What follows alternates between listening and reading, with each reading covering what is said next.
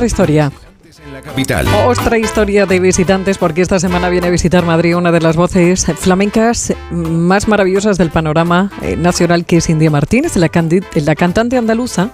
Se ha atrevido con distintos géneros como el pop, la bachata, incluso el reggaetón, pero siempre le ha dado su toque inconfundible que le ha hecho brillar tanto como es el flamenco. Alberto Fresno, buenas tardes.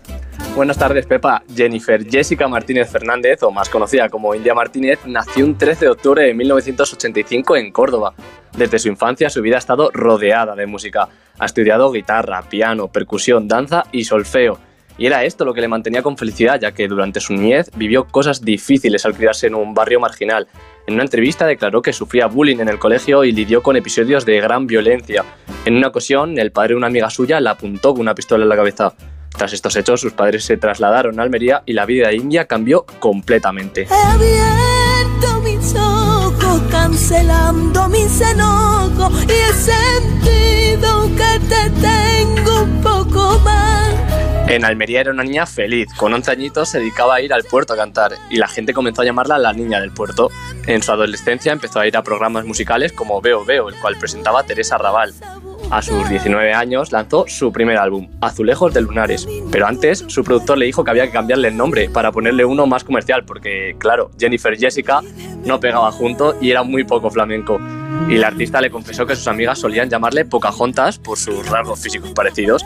Al productor le convenció la idea de India y ella quedó encantada porque dice que es un nombre racial, exótico y de cualquier lado, como ella se siente.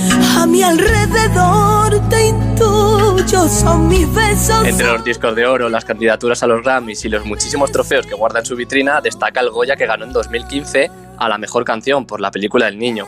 Y es que India es una de las mejores artistas referentes de la música española. Ha colaborado con grandes artistas como puede ser Alejandro Sanz, David Bisbal, Marc Anthony o Melendi. Ay Dios, si ella supiera lo que hacemos los dos.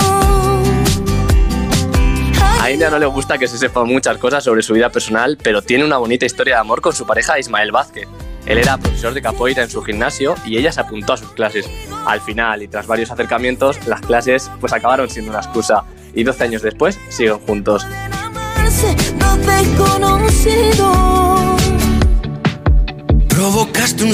Este viernes 19 de enero estará en el Wizzing Center India Martínez para continuar con su tour Nuestro Mundo. Mira, bonito perfil de esta que nos podemos encontrar por las calles de Madrid estos días. Un besito, Alberto, hasta la semana que viene. Un beso, Pepa, adiós.